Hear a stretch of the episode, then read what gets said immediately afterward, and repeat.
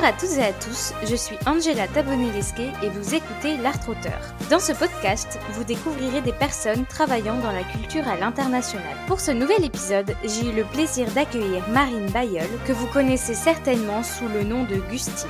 Gustine est pétillante et talentueuse. Durant cet épisode, vous allez avoir l'opportunité d'en apprendre plus sur le parcours à suivre si vous souhaitez devenir musicien ou musicienne, ou encore si vous souhaitez enseigner la musique. Nous avons également discuté du développement à l'international en tant qu'artiste. En écoutant cet épisode jusqu'au bout, vous aurez, grâce à Gustine, accès aux coulisses de son nouvel EP Aquatisme qui sort le 10 novembre. Je vous invite à rejoindre notre conversation et à ouvrir grand vos oreilles car dès le début de l'épisode, vous allez pouvoir, en avant-première, entendre un extrait d'Aquatisme. Bonne écoute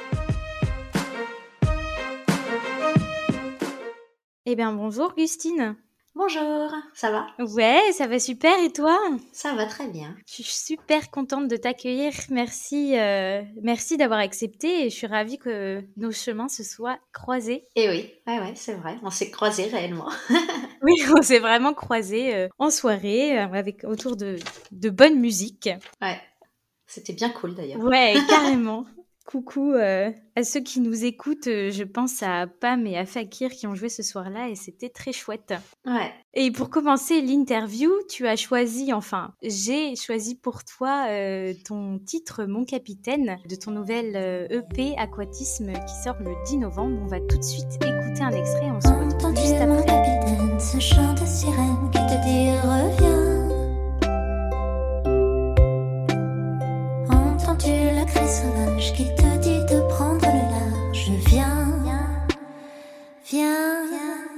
Ça commence un peu à devenir une tradition parce que t'es pas la première à me demander de choisir un titre parmi d'autres. En tout cas, merci parce que ça m'a permis de découvrir ton EP et il est trop, trop, trop chouette. J'ai ah. super hâte euh, que tout le monde puisse l'écouter. Ah bah cool. Non, j'ai vraiment beaucoup aimé. C'est chouette. Ah bah merci. Et puis, tu sais, il n'y a pas beaucoup de gens qui l'ont écouté pour l'instant. C'est encore tenu secret. Donc, euh, je suis ravie d'avoir... Euh, un, un, de ses premiers commentaires. Quoi. Ça pourrait être une chanson qui te représente et qu'est-ce qu'elle pourrait dire de toi cette chanson? Je pense pas que c'est une chanson qui me représente et c'est d'ailleurs pour ça que j'ai beaucoup de mal à j'aurais beaucoup de mal à faire un seul album, tu vois, euh, de 10 titres qui me représente parce que je trouve qu'on c'est dur de se représenter en un seul titre. Donc moi j'ai vraiment voulu sortir à je vais sortir trois EP, tu vois, déjà euh, cette année, qui euh, ont tous euh, des thématiques et des couleurs différentes. Et déjà rien que cette EP là, Aquatisme, dont mon capitaine est, est, est, issu, rien que cette EP, c'est seulement une facette de, de, la musicienne et de la personne que je suis. Mon capitaine, voilà, il s'inclut vraiment dans cette EP, qui s'inclut lui-même dans un ensemble d'EP. Donc je peux pas dire qu'il y ait un morceau qui me représente plus qu'un autre, mais c'est peut-être au contraire toute cette pluralité qui me représente le mieux.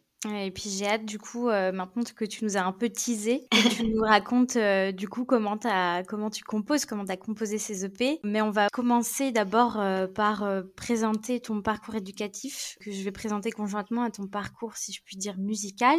du coup, tu es rentré au conservatoire jeune à 6-7 mhm. ans et tu as validé un bac S suite à cela. Et ensuite, tu as été diplômé du Centre de formation des enseignants de la danse et de la musique, le CFEDEM. C'est mon parcours en termes d'études, après, dans la musique, il y a aussi beaucoup de choses qu'on apprend, non pas dans les études, mais par l'expérience.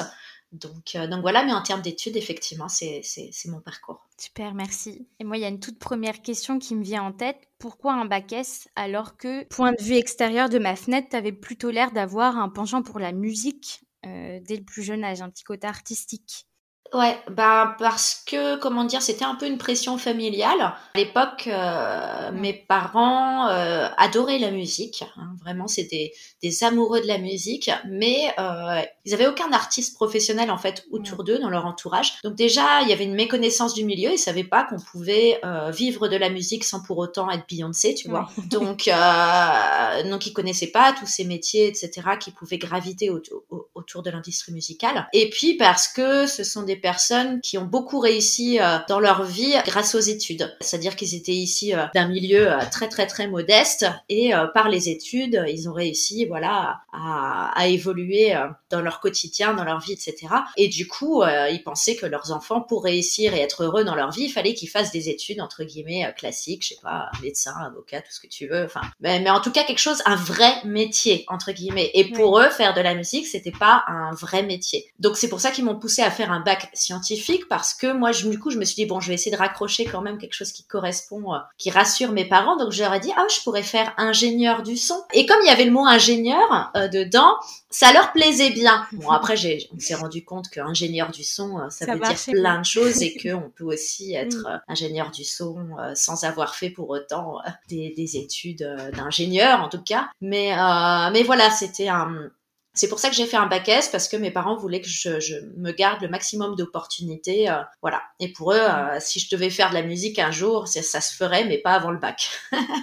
Mmh. Ouais, je vois, mais c'est hyper commun hein, dans les familles. C'est peut-être euh, un peu moins commun depuis la réforme du lycée parce que du coup, c'est pas bac L, bac S, donc tu choisis les matières. Mais toi, du coup, c'est à partir du moment où tu es rentré euh, au CFEDEM, au centre de formation, euh, que tu as commencé à découvrir vraiment tous les métiers de la musique et que ça a pu rassurer tes parents. Et c'est comme ça après qu'ils ont accepté ton choix ou il s'est fait comment en fait ce processus? Bah en fait, moi j'ai des parents absolument formidables, donc tout ce qu'ils voulaient faire, c'était me voilà me soutenir et m'aider. Quand ils ont vu qu'effectivement il y avait des débouchés pour vivre de la musique, qu'en allant au CFEDEM en deux ans j'aurais un diplôme qui me permettrait d'être professeur dans un conservatoire, j'ai passé ce diplôme, je l'ai obtenu et au moment où je l'ai obtenu, euh, j'ai obtenu aussi mon statut d'intermittente du spectacle, donc je vivais de mes concerts. Donc voilà, à partir du moment où ils ont vu que que, que voilà que je pouvais m'en sortir dans la vie, même dans dans, dans ce milieu-là, et ben ils m'ont ils m'ont tout à fait euh, soutenu et c'est mes plus grands fans aujourd'hui et ils m'aident à plein de niveaux ah, d'ailleurs.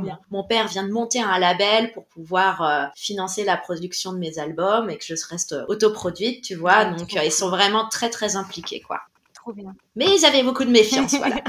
bon, bah, je suis ravie que le vent ait tourné en tout cas et qu'ils aient changé d'avis. Ouais. C'est trop bien. Grave. Et d'ailleurs, euh, tu parles de ce centre. Quel genre de cours t'as euh, dans ce centre? Toi, pourquoi t'as choisi cette formation plutôt qu'une autre? Alors après, bah, ça dépend. T'as as plein de choses et ça dépend des centres. Alors des CFEDEM, il n'y en a pas qu'un en France. Il y en a dans plusieurs villes et le programme peut vraiment varier euh, d'un CFEDEM à l'autre. Donc nous, il y avait un espèce de tronc commun où on avait évidemment pas mal de cours axés sur la pédagogie. Euh, fallait écrire un mémoire, euh, fallait voilà toute une réflexion sur ben, qu'est-ce que c'est qu'enseigner, pourquoi on enseigne, comment on enseigne, plein de nouvelles méthodes d'enseignement aussi. Alors à chaque fois on avait des intervenants différents qui venaient nous faire des espèces de masterclass sur des thématiques ou d'autres. Et puis on avait aussi ben, évidemment de la pratique, se perfectionner chacun dans notre discipline. On avait des cours, un certain nombre de cours à donner avec un, ce qu'ils appelaient un tuteur, c'est-à-dire un prof, lui beaucoup plus expérimenté, euh, devant qui on donnait les cours et qui, qui nous aidait à, à progresser là-dedans. Donc vraiment c'était une, formation euh, très euh, très complète et puis aussi des, des masterclass un petit peu euh, découvertes. Par exemple, on a eu masterclass une fois sur le chant diphonique, tu vois, comment ah. chanter en, utilisant les harmoniques pour pour faire une deuxième voix. On a eu des stages de composition électroacoustique. On a eu des stages de danse de la Renaissance. Donc ah, vraiment cool. Ouais, c'était.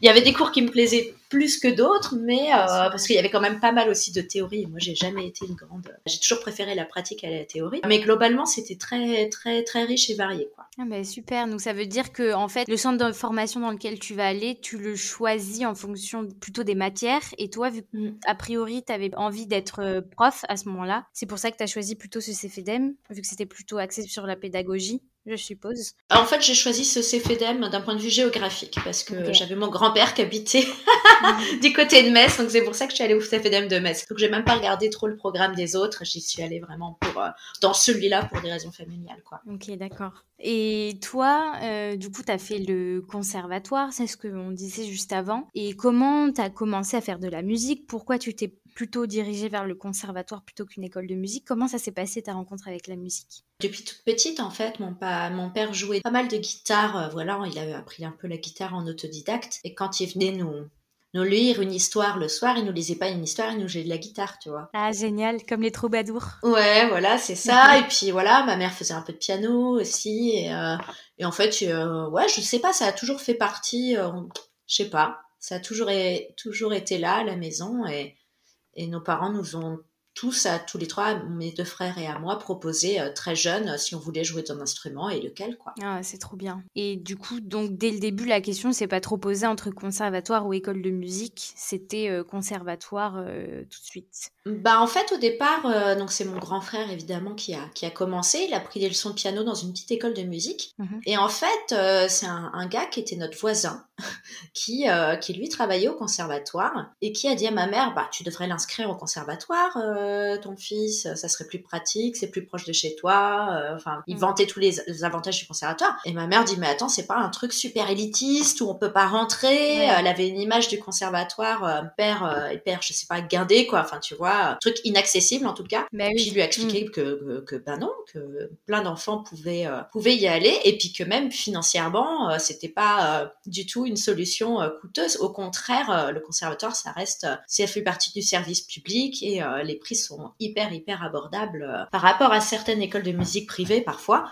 Donc, donc voilà, elle avait des a priori sur le conservatoire et de, de fait d'avoir rencontré ce, ce voisin, euh, elle s'est dit bah tiens, on va mettre, on va mettre le grand garçon au conservatoire finalement. Et du coup, effectivement, euh, j'ai suivi derrière. Mais oui, c'est pour ça que je te posais cette question parce que si ja- jamais il y en a qui nous écoutent et qui aimeraient commencer à jouer de la musique, c'est vrai que le conservatoire c'est quand même une institution assez impressionnante. Ouais. Donc, du coup, voilà, toi en tout cas, ton expérience au conservatoire, elle s'est super bien passée et ça t'a vraiment permis de Ouais. t'épanouir et euh, Ah bah moi ça m'a beaucoup plu. Après c'est un, un système conservatoire, voilà conservatoire, euh, mais quand même où on a un enseignement de qualité. On est vraiment dans l'enseignement, on n'est pas dans le divertissement et dans l'animation. Donc il y a vraiment un suivi pédagogique qui est là, qui est réfléchi avec des professeurs, une équipe qui est vraiment hyper compétente. Après on y travaille essentiellement la musique classique, donc euh, c'est pas un endroit où on vient. Alors ça dépend. Il y a des conservatoires qui ont des classes de jazz, de musique actuelle, etc. Mais le gros du conservatoire, c'est quand même d'apprendre, par exemple, à lire une partition, c'est ce qu'on fait en solfège, euh, et à pouvoir la jouer, chose qui est pas toujours euh, indispensable dans d'autres types de musique. C'est super pour un enseignement de sur la musique classique notamment, c'est c'est génial. Et après, c'est bien quand on commence enfant. Parce que c'est quand même un enseignement qui s'étale sur de longues années si on veut aller au bout des études, avec des examens, avec euh, euh, des notes. enfin, tu vois, c'est quand même un système euh, scolaire, quoi. Mm. Donc, euh, quand on veut commencer en tant qu'adulte au conservatoire, c'est un peu plus compliqué parce que déjà, on n'a pas toujours accès à toutes les disciplines. Parce que c'est possible, hein, mais euh, les, les adultes sont pas prioritaires sur un enfant, par exemple. Pour commencer, je sais pas le violon. Le violon, c'est un instrument très demandé. C'est pas évident pour les adultes d'aller débuter le violon au conservatoire. Mais il y a certaines disciplines euh, où ils prennent beaucoup plus facilement les adultes, même débutants. Euh, voilà, mais il faut aussi euh, accepter en tant qu'adulte de retourner entre guillemets un peu À l'école, quoi. Mais euh, c'est pas parce qu'un enseignement est un peu scolaire ou rigoureux qu'il n'est pas intéressant et qu'il n'est pas qualitatif, quoi. Donc euh, c'est vraiment euh, un super enseignement qu'on peut trouver là-bas, quoi. Super. Et toi, du coup, tu as commencé là-bas avec le piano? Ouais, j'ai commencé avec le piano parce que euh, j'ai toujours voulu faire de la harpe, euh, mais euh, on habitait à la campagne, donc mes parents faisaient des allers-retours pour nous emmener à l'école à, à Reims et, euh, et au conservatoire à Reims, mais euh, comment dire, c'était compliqué parce qu'on avait un piano à la maison et on n'avait pas les moyens d'acheter une harpe à l'époque. Donc euh, quand j'ai dit euh, très jeune, ah je vais faire la harpe, on me dit Hum, c'est un peu compliqué la harpe, Euh, tu veux pas Il est beau le piano, regarde. tu veux pas faire du piano comme ton frère? Elle a fait, Hum, d'accord. Mais- La petite pas voilà. Ou alors je voulais faire du piccolo. J'avais flashé sur la harpe et sur le piccolo. Ah, énorme, c'est rare. Ben oui, mais quand on m'a dit il faut d'abord faire euh, de 10 ans de flûte avant de se mettre au piccolo, j'ai fait Hum, non. Moi c'est que le piccolo qui m'intéresse. Je crois que j'avais flashé sur tu sais la scène avec les petits champignons là dans dans Fantasia, les petits champignons qui dansent. Ah non, j'ai pas vu, mais j'irai voir du coup. Ah ouais, va voir ça, il y a des petits champignons qui dansent, c'est trop fun. Et du coup, euh, je sais pas, j'avais flashé sur le piccolo du coup. Ah, mais trop drôle. Mais du coup, t'as quand même fini par faire de la harpe. Ça, c'est une bonne nouvelle. Et oui, eh ben en fait, j'étais dans une classe en fait, euh, une classe horaire aménagée quand j'étais en primaire. Donc c'est-à-dire qu'on euh, on avait l'école qui était collée au conservatoire et on avait juste un, un couloir qui les Le reliait.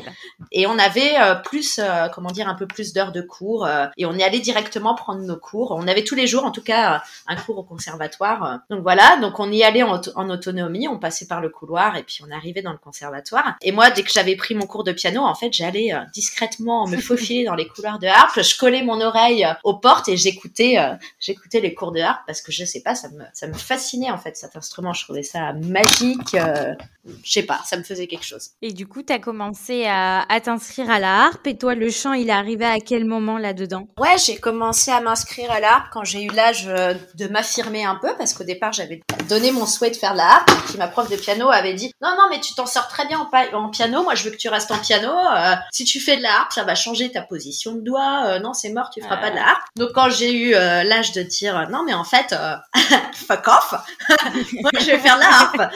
Allez tous vous faire voir. Donc donc voilà. Et puis le chant, j'ai commencé. En fait, le chant, j'en faisais déjà beaucoup parce qu'au conservatoire, tu chantes déjà dans les cours de solfège, qu'on appelle formation musicale maintenant. Et tu, on avait aussi de la chorale. Donc en fait, je chantais déjà, mais pas forcément seule. Je chantais voilà dans, dans, dans des ensembles, dans des groupes. Et j'aimais déjà bien, mais c'est vraiment euh, ouais l'adolescence que c'est que ça s'est confirmé et j'ai jamais pris un cours de chant avant très longtemps en fait, si ce n'est donc les cours d'ensemble au conservatoire. Je sais pas, j'ai fait trop... je me suis ensuite réinscrite en chant lyrique au conservatoire mais à l'âge de je sais pas 23 ans, tu vois, entre mes 23 et mes 25 26 ans, euh, j'ai fait un peu de chant lyrique au conservatoire, hmm. mais je chantais, je faisais déjà des concerts et euh, là où j'ai vraiment commencé à chanter, c'est hum, quand j'ai eu 18 euh, ans et que j'avais des copains qui étaient en classe de jazz au conservatoire et qui me disent "Ouais, on peut aller faire un concert pour la fête de la musique à Pétaouchnok, là. Euh, on aura, on va gagner 50 euros chacun, c'est génial.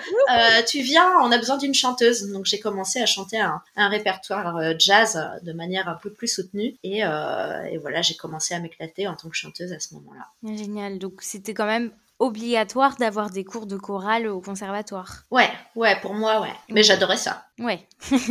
et d'ailleurs, en parlant de chant, toi, du coup, tu chantes plutôt en quelle langue? Euh, Pendant longtemps, j'ai chanté quasiment qu'en anglais. Et j'ai commencé à écrire des textes en français, ben, en fait, il y a 4 ou 5 au moment où je suis partie à Londres en fait. Quand je suis allée partie vivre en, je suis partie vivre en Angleterre et euh, je crois que pour moi le texte au départ, le fait de chanter en anglais, c'était une espèce de barrière de pudeur. Mm. Comme c'est pas ma langue maternelle et qu'il y a des gens qui ne le comprennent pas, en plus en France, il y en a quand même pas mal qui parlent pas forcément super bien anglais.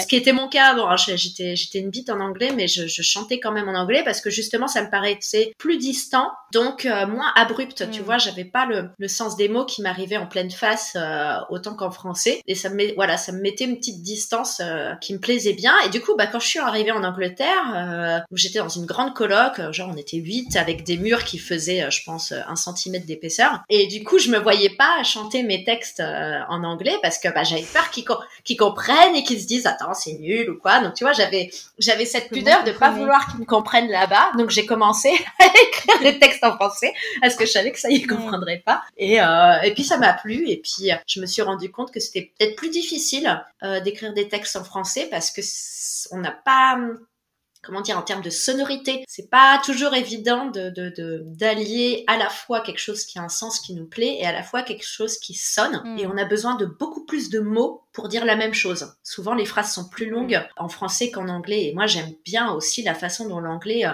une toute petite phrase, ouais, une toute petite phrase peut voir leur dire quelque chose de tellement euh, large, énigmatique, ce qui est plus difficile à, faire en français tout de suite. On est soit dans de la, la poésie qui veut rien dire, soit euh, dans du réalisme euh, super concret. Euh, voilà que j'ai. Donc c'est, je trouve, difficile de trouver le juste milieu, d'être minimaliste, donc de bien choisir ses mots avec soin et attention pour que ça soit à la fois que ça ait du sens et à la fois que ça en laisse. Mais j'ai constaté d'ailleurs que en France, on avait tendance à les critiquer lorsqu'il y avait euh, euh, des, des, chanteurs d'origine française ou des chanteuses d'origine française qui chantaient en anglais. Est-ce que toi, c'est quelque chose que tu as remarqué aussi ou t'as pas été confronté heureusement euh, si ou t'as pas été alors, confronté à ça? Si, on me l'a déjà dit quand j'ai débuté, j'écrivais en anglais. Déjà, je pense parce que euh, l'industrie musicale c'est plus facile, euh, là je te parle d'industrie, de business, c'est plus facile de faire sa place lorsque tu chantes en français parce qu'il y a, y a voilà, des quotas en radio, des machins, des trucs qui font que, hmm. euh, en gros, euh, la part du gâteau que tu vas te partager, euh, enfin quand tu chantes en français, tu vas te battre uniquement avec ceux qui chantent en français. Par contre, si tu veux la part du gâteau de ceux qui chantent en anglais, bah tu vas te battre avec, hmm. avec Beyoncé, avec, enfin voilà, avec toutes les, les grosses stars internationales. Donc c'est en France plus difficile d'accéder par exemple exemple, à des passages en radio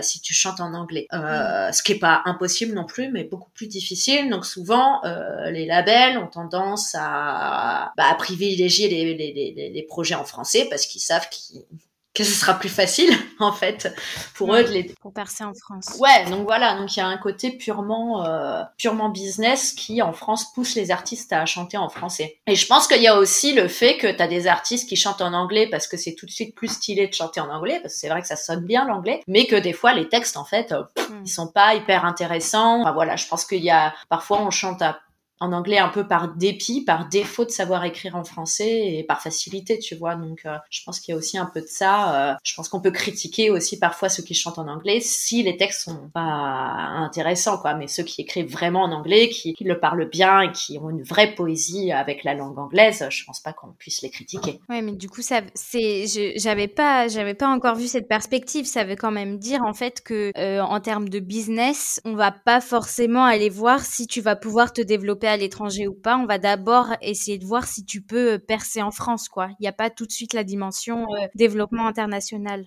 Mais je pense que les choses étaient comme ça pendant, ont été pas mal comme pas comme ça pendant quelques années, des années, mais que c'est quand même en train d'évoluer parce que bah, aujourd'hui avec Internet, Internet ça, fait tout le game aujourd'hui et, euh, je pense que du coup la, dimension internationale est beaucoup plus présente euh, dans la pratique musicale de, bah, de tous les musiciens en fait. Déjà via Internet, on n'a pas besoin d'aller faire un concert à l'autre bout du monde pour qu'on puisse nous entendre à l'autre bout du monde, tu vois. Donc ça déjà, on peut collaborer en plus très facilement avec des artistes même si on les a jamais vus de notre vie.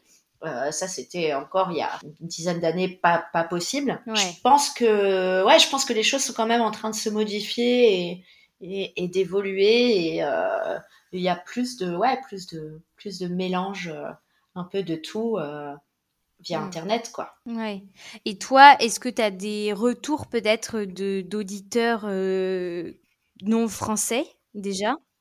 Ah mais ouais, mais par contre grave. Euh, là par exemple ma petite euh, ma petite vidéo là qui a fait je sais plus 22 euh, millions de vues avec mon édition la The Voice. Ça, par contre, ça a pris, mais de fou à l'international.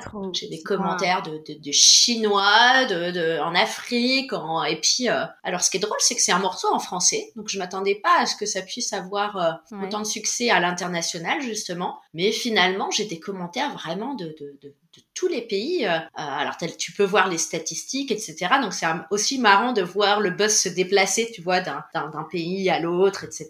Et ouais, du coup, je suis franchement étonnée et super touchée de ben, que cette musique euh, est, plus à autant de gens euh, différents. Tu vois, tu te dis vraiment, voilà, la musique c'est un langage international justement, c'est c'est le, le, langage commun à tout le monde. Voilà, j'ai beau chanter en français il y a quelque chose qui a touché les gens, euh, hmm. quelle que soit la langue qu'ils parlent, etc. Donc, euh, donc c'est assez drôle. Mais c'est trop bien, c'est trop bien. Et puis surtout que moi, j'aurais tendance à penser comme toi, bah, c'est en français, donc du coup, même en termes de différences culturelles, ça va pas toucher tout le monde parce que tout le monde ne comprend pas. Et en fait, non, ça a plu, euh, ça a plu massivement.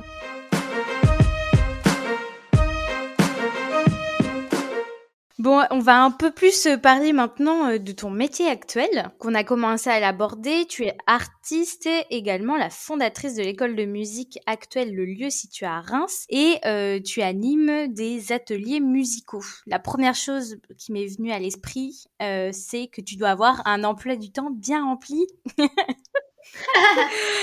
Ouais, bah, ouais, c'est le cas. Après, j'ai, comment dire, euh, c'est un projet qui me trottait dans la tête depuis pas mal de temps, bah, depuis que j'ai fait le CFEDEM, en fait, parce qu'on nous a amené à vraiment nous questionner sur, euh, sur la pédagogie et qu'est-ce qu'on voulait transmettre euh, aux jeunes ou aux moins jeunes. Et donc, j'avais vraiment envie d'une école de musique, déjà qui s'attaque aux musiques actuelles, parce que je trouvais que, voilà, au conservatoire, on, on enseignait hyper bien les musiques classiques et jazz, mais qu'on, voilà, apprendre à produire de la techno, c'est pas forcément le, le, le, meilleur endroit. Mm. Et pourtant, voilà, il y a, y, a, y a, des choses à faire dans, dans, toutes les esthétiques. Donc déjà, je voulais pouvoir proposer des esthétiques supplémentaires, en tout cas à Reims, parce que c'est là, c'est là que j'ai fait mon école. J'imagine qu'il y a beaucoup plus de, de, propositions à Paris, mais à Reims, ça, n'existait pas ou peu. Et je voulais aussi qu'on puisse avoir un, un enseignement... Euh, aussi assez pratique, tu vois, qui soit vraiment qu'on n'ait pas de forcément de cours de théorie en tant que tel, mais que la théorie elle se fasse plutôt euh, en cours, que les élèves puissent aussi euh, jouer les uns avec les autres, monter des groupes, composer aussi, qu'il y a un gros accent sur la création. C'est pareil au conservatoire, c'est un endroit où on travaille quand même beaucoup plus l'interprétation, qui demande aussi beaucoup de facultés créatrices, hein, parce que l'interprétation c'est ça fait appel à, à, beaucoup de créativité aussi. Mais voilà, là sur vraiment la composition et l'improvisation. Et j'avais envie aussi que ça soit un lieu de vie. Euh, je voulais pas qu'on arrive, on prend son cours avec son prof, on repart et c'est la seule interaction qu'on a. J'avais envie que ça soit aussi une petite salle de concert pour que ben les jeunes qui ont appris un instrument euh, chez nous, ben, la suite logique c'est qu'ils mm. puissent faire euh, monter leur groupe avec leurs copains, faire leur premier concert, etc. Ou aussi euh, aller pouvoir voir les concerts de groupes un peu plus expérimentés, voire professionnels, qui viendraient se produire dans la salle. Donc euh, donc voilà. Donc il y a vraiment une continuité. Ouais, il y a vraiment une continuité. Donc c'était vraiment le projet pédagogique que j'avais en tête depuis longtemps. Et en fait, simplement, euh, à un moment donné, je suis tombée sur un peu l'opportunité. Je voulais faire ça un peu plus loin dans mes vieux jours, tu vois, parce que j'avais déjà beaucoup de concerts, etc. Mais il y a eu un local euh, pour lequel j'ai eu le cœur, qui était déjà une école de musique avant, qui s'est libérée, et je me suis dit, ah, vas-y, fonce, euh, c'est maintenant. Et c'était aussi à la base un projet de copain, en fait. Moi, j'avais euh, une bande d'amis euh, musiciens super soudés à l'époque, et qui pouvaient, qui étaient tous partants, enfin une bonne partie partant pour donner des cours. Donc c'était aussi pouvoir mettre en place notre lieu à nous en commun, qui pourrait aussi, pourquoi pas, servir à de la répète. Enfin, j'avais vraiment envie de, ouais, d'un lieu vivant. Euh, qui fonctionne avec plein de personnes. Donc c'est pour ça que le lieu c'est une association dans lequel voilà il y a plein de plein de profs qui, euh, qui participent à, à l'organisation etc. Et du coup, toi, le, statut d'association, tu l'as décidé parce que juridiquement, c'était plus facile à mettre en place ou parce que du coup, tu voulais vraiment avoir une coopération entre toutes ces personnes-là? C'est pour ça que ce statut était celui qui collait le mieux? Alors, pour les deux raisons. Euh, la première raison, c'est qu'effectivement, moi, je voulais offrir quatre murs et un projet, mais qui ensuite euh, un endroit qui permette de faire des choses. C'est-à-dire que, que, je voulais que les gens, que ce soit les professeurs, les élèves, se l'approprient. Et même les associations, par exemple, on a proposé à différentes associations euh, locales de venir faire leurs événements chez nous. On leur file le, ah. on leur file les quatre murs et ils peuvent organiser des choses chez nous. Donc l'idée, c'était que toutes les initiatives viennent absolument pas de moi, mais que ça crée une espèce d'effervescence où tout le monde euh, s'approprie le lieu. C'est aussi pour que ça s'appelle le lieu. Il s'approprie le lieu et il, il décide de, voilà, d'y mettre en place des choses, de créer des choses. Donc je voulais vraiment que ça soit un projet collectif et que chacun y apporte sa patte. Et puis ensuite, parce que effectivement juridiquement c'est un peu plus facile à monter et parce que c'est pas forcément avec, euh, je veux dire, la culturelle, c'est, enfin tout ce qui est domaine culturel, c'est pas forcément avec ça que tu t'enrichis. Donc il n'y avait pas forcément lieu de monter une entreprise et de faire beaucoup de profits et euh, voilà. Mais au contraire, une association, comme de toute façon, voilà, le but c'était de rentrer dans nos frais et pas forcément de faire du profit. Euh, c'était aussi plus facile après pour demander des aides, euh, des subventions, euh, des choses comme ça. Hmm. Donc on s'est dit on va partir là-dessus parce que de toute façon c'est pas le but n'est pas de faire du profit, le but est bah, qu'il se passe des choses, un maximum de choses et que, que tout le monde s'éclate quoi trop bien. Bon, du coup, euh, je suis un peu déçue parce que j'ai habité à Reims et je suis jamais passée par euh, ce lieu. Et maintenant, là, je me dis, ah, mais il faut que tu réhabites à Reims euh, ou que tu retournes à Reims pour, eh passer à travers ces murs. et du coup, là, tu nous as parlé de, ta casquette plutôt liée au lieu. Et si je parle un peu plus de ta casquette artiste, on l'a dit tout à l'heure, tu as un EP qui va sortir tout bientôt. Ouais. Euh, juste pour ceux qui nous écoutent, un EP, si je résume euh, rapidement, on va dire que ça se situe entre le single et l'album. Donc c'est-à-dire qu'il y a plus de chansons que le single, mais moins de chansons que l'album. Ça te va comme définition? Ouais, c'est un on peut dire un opus, un mini un mini album aussi. Euh, j'aime bien ce concept parce qu'on est sur huit titres et un EP généralement c'est plutôt cinq titres, tu vois, 4, 5, 6 titres. Donc là on est sur un 8 titres, donc c'est un petit album, mais c'est un gros EP. Donc euh, voilà, je sais pas comment on peut l'appeler, mais euh, on peut l'appeler de plein de manières. Bah j'aime bien, j'aime bien. Un petit album. Et toi, pourquoi t'as décidé de sortir un EP plutôt qu'un single, plutôt qu'un album? C'était réfléchi ou C'était ce qui. Bah, comme je te dis, ça fait vraiment partie d'un ensemble. En fait, moi, il y avait plusieurs univers et plusieurs thématiques que j'avais envie d'explorer et de les explorer un petit peu à fond. Donc là, le premier, c'est aquatisme. Donc la thématique, euh, en gros, en termes de texte, c'est pas mal de métaphores par rapport bah, au milieu aquatique, à l'eau, parce que je trouve que c'est c'est euh, une super métaphore pour parler d'émotions en fait. D'ailleurs, dans le langage courant, on utilise énormément, genre euh, genre nager dans le bonheur ou se noyer dans mmh. ses pensées ou enfin voilà, ou, euh, euh, se mm. laisser flotter, euh, ou bah je sais pas. Enfin il y a énormément d'expressions en fait pour exprimer ce sentiment qui, qui, qui utilise la métaphore voilà de, de l'univers aquatique. Et ouais je me suis rendu compte que j'utilisais souvent cette métaphore dans des textes donc j'ai eu envie de les regrouper. Et même en termes d'arrangement j'avais envie de travailler un peu sur ouais, sur tous ces trucs un peu planants, un peu qui ondulent, etc. Et je trouve que la mer aussi, c'est un, bah, c'est un, comment dire, c'est l'endroit du bien-être ultime, hein, aller à la plage, aller se baigner, mais c'est aussi, c'est aussi dangereux, la mer, c'est aussi inquiétant, c'est un endroit euh, qui est pas toujours, euh, hospitalier. Enfin, tu vois, c'est c'est c'est un petit peu l'endroit des des émotions extrêmes. Donc dans cet album, en fait, j'y parle à la fois euh, de de, de bien-être immense. J'y parle aussi de la mort, euh, j'y parle d'angoisse, j'y parle d'amour, de légèreté. Donc il y a vraiment un fil euh, conducteur à la fois musical et thématique, mais ça me permettait aussi d'exprimer bah, toute une panel, euh, tout un panel d'émotions, quoi. Très belle explication. Et comment ça se passe alors la préparation à la sortie d'un EP Parce que ça se voit que quand même tu as réfléchi là. tu nous as pas euh, sorti ça euh, instantanément.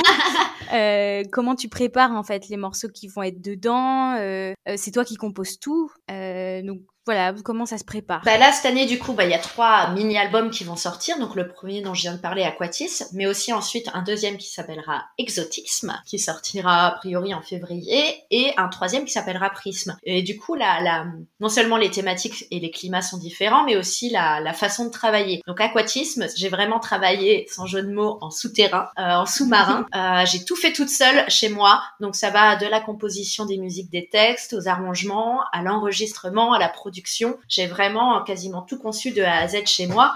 Et ensuite, je suis allée voir euh, mon binôme euh, ingé son, euh, Jérémy Hartmann, qui m'a peaufiné mon mix et un pote qui me fait le mastering. Mais sinon, vraiment, c'est quelque chose qui a été réalisé quasiment à 100% en huis clos, voilà, moi, dans mon petit studio. Donc, c'était pratique aussi pour par rapport au confinement, parce que j'étais un peu enfermée à la maison. Donc, c'est un projet sur lequel j'ai pu avancer. Donc ça, c'est pour aquatisme. Par contre, exotisme, c'est un projet que je fais un peu en, à quatre mains. Là où je collabore avec mon ami de longue date et celui qui nous a permis de nous rencontrer, à, donc à savoir Théo, alias Fakir, euh, avec qui j'ai tourné pendant presque quatre ans euh, mmh. en tant que harpiste. Et euh, voilà, c'est maintenant un, un, très bon ami. Euh, et je me suis dit, bah tiens, ça serait bien quand même qu'on mélange nos univers euh, sur un EP. Et moi, j'ai toujours aussi aimé un peu utiliser ma harpe, parce que des harpes, il y en a dans, dans tous les pays du monde. Donc, utiliser aussi des couleurs un peu venues d'ailleurs. Voilà, j'ai aussi, je produis de la musique électronique aussi. Donc, je me suis dit, tiens, ça serait cool, voilà, de faire quelques morceaux avec Théo. Donc là, pour le coup, on a travaillé sous forme de ping-pong. Donc, en fait, moi, j'avais déjà des prods où je me disais, tiens, ça peut être cool que je lui envoie et que lui, il mette sa patte dessus, qu'il me les pimpe un peu, parce qu'il est bien meilleur producteur que moi, donc il peut aussi me dire, ah, attends, là, ta caisse claire, euh, il faut baisser euh, les 50 Hz parce que euh, là, ça va plus claquer si on fait comme ça. Et puis, il a pu recomposer aussi certaines parties, quoi, machin, enfin voilà, il a vraiment pimpé mes prods. Et aussi, lui, il m'a envoyé des prods à lui, qu'il avait laissé un peu de côté, ou voilà, ou sur lesquels il pensait mm. à moi, pour que je puisse y ajouter de la voix, des harpes. Et... Donc voilà, il y a des prods qui sont à lui, des prods qui sont à moi, et puis chacun, on rajoute un petit peu notre touch dessus. Donc là, voilà, c'est plus un travail en binôme, quoi. Et, euh, et ensuite, le troisième prisme, là, c'est un peu, euh, pour le coup, l'album de l'amour. C'est l'album enfin, le mini-album où j'ai vraiment envie de, de faire venir plein d'instrumentistes, des choristes, invités. Donc, on a déjà enregistré quelques pistes en studio avec un batteur, avec un guitariste bassiste. Euh, j'ai utilisé aussi avec un ami, bah, Kevin Espich, on a rajouté quelques pistes de clavier déjà. et voilà, j'ai envie d'inviter encore pas mal de monde à, à venir poser quelques notes euh, sur ce EP. Donc ça va être plus euh, des arrangements peut-être un peu plus fournis et plus organiques quoi. Euh, il y aura plus de vrais entre guillemets vrais instruments. C'est pas tout produit sur l'ordinateur comme par exemple on peut le faire avec Théo quoi. Donc ça va être encore très très différent dans le procédé. Ça va être en studio d'enregistrement et pas à la maison. C'est c'est encore une autre démarche quoi.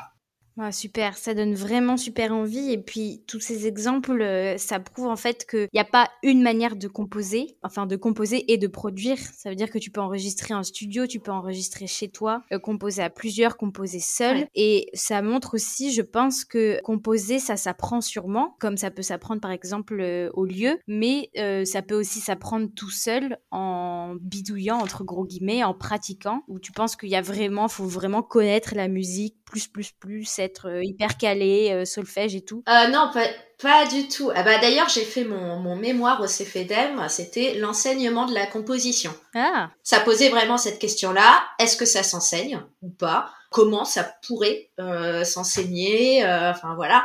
Donc c'était vraiment un questionnement sur justement cette partie-là, enseigner ou pas la composition. je pense que la composition effectivement, ça s'apprend, mais c'est aussi un apprentissage déjà de soi comment dire, euh, tu, tu, comme tu dis, tu peux apprendre en autodidacte, euh, même si tu n'as jamais pris un seul cours de musique, euh, qu'il n'y a jamais personne qui t'a dit, euh, tiens, fais comme ci, fais comme ça. Au bout d'un moment, tu as des, des skills, tu as, tu as des compétences, mais que tu t'es construit toi-même. Tu sais, t'es, ces trucs d'un peu de recettes magiques, tu vois, chaque, chaque, compositeur a un petit peu ses façons de faire, ses, ses, ses, recettes. Donc il a, il a sa méthode, mais souvent c'est une méthode qui s'est construite lui-même, soit parce qu'il aussi il a pris des cours de plein de choses, soit parce qu'il s'est vraiment construit ça tout seul. Mais je pense que ça ne s'apprend pas non plus forcément parce que le but de la composition et de la création artistique, c'est d'être unique, c'est d'être singulier et c'est de faire quelque chose qu'on va faire soi et que pas le voisin va faire. Donc je veux dire, moi, je, peux après tu peux apprendre, c'est ce qui se passe en cours par exemple d'écriture au conservatoire, tu vas apprendre à écrire à la manière de Mozart, tu vas apprendre à écrire à la manière de Beethoven. Donc là, on t'explique un peu voilà comment eux ils composent, quels sont leurs procédés, etc. Et après, tu peux t'en inspirer. Donc je pense que voilà c'est un peu la conclusion de mon mémoire, c'est qu'on peut donner des outils en fait euh, à des élèves pour composer, mais après chacun verra, euh, doit choisir qu'est-ce qu'il va garder comme outil et mettre dans sa boîte à outils. Et des outils, tu peux en trouver partout, euh, dans, dans, une école de musique, dans un conservatoire, mais aussi bah, les gens que tu rencontres, les expériences que tu as vécues, etc. vont te faire mettre des choses différentes dans ta boîte à outils, mais le but c'est que ta boîte à outils, elle, elle soit unique, quoi. Ah, super. Bon, c'est beau de terminer euh, là-dessus. On arrive sur la fin. Euh, moi, je me demandais euh, quel était ton plus beau souvenir depuis que tu fais de la musique? Ah, il y en a tellement. Bah, en fait, c'est très difficile parce que ça dépend ce que tu veux dire par beau souvenir. C'est par exemple le souvenir le plus ouf en ce sens-là. J'ai chanté avec les Rolling Stones au Stade de France. Je leur ai fait, j'étais parmi les choristes des Rolling Stones au Stade de France. Donc ça, c'était le souvenir le plus. Ça, c'est ouf. Ouf. voilà, ça c'était complètement ouf. Mais après, euh, par exemple, un, un concert qui m'a vraiment marqué parce que j'ai senti quelque chose de très particulier dans le, dans le public et que le cadre était magnifique. J'ai joué dans la, la cathédrale de Carthage, sur les hauteurs de Tunis, et euh, c'était juste après la Révolution, et du coup les jeunes qui étaient là-dedans, euh, tu sentais aussi tout le poids de, de ce qu'ils étaient en train de vivre, et donc tout le cette espèce de libération qu'ils avaient à venir écouter de la musique et faire de la fête, faire la fête et simplement être là pour être jeune et, et voilà. Mm. Donc ça, c'est quelque chose que j'avais vraiment ressenti physiquement et qui m'avait beaucoup marqué. Après, il y a tous les souvenirs euh, personnels, tu sais, euh, cette chanson euh, qui devient ta chanson fétiche dans ton couple quand tu tombes amoureux.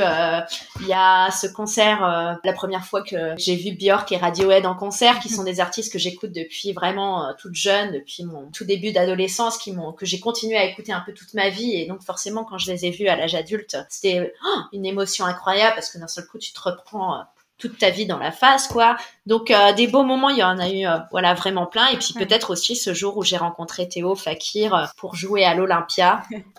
C'était absolument pas prévu dans mon parcours et ça a été le début d'une belle aventure de musique et d'amitié, quoi. voilà. Bah, merci d'avoir partagé tous ces beaux souvenirs avec nous. Avec plaisir. Et peut-être que ça sera plus facile ou pas, hein, mais pour finir, si tu devais donner un conseil à ton toi en recevant ton diplôme du CFEDEM, qu'est-ce que tu te dirais?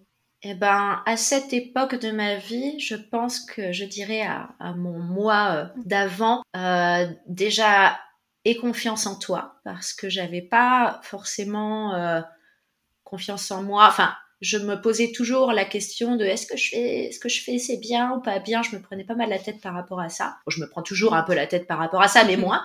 Et surtout, euh, je dirais travailler moins parce qu'à l'époque, euh, pour moi, la musique c'était toute ma vie et j'envisageais pas qu'il y ait quelque chose autour et euh, fallait absolument que je réussisse à gagner ma vie avec la musique.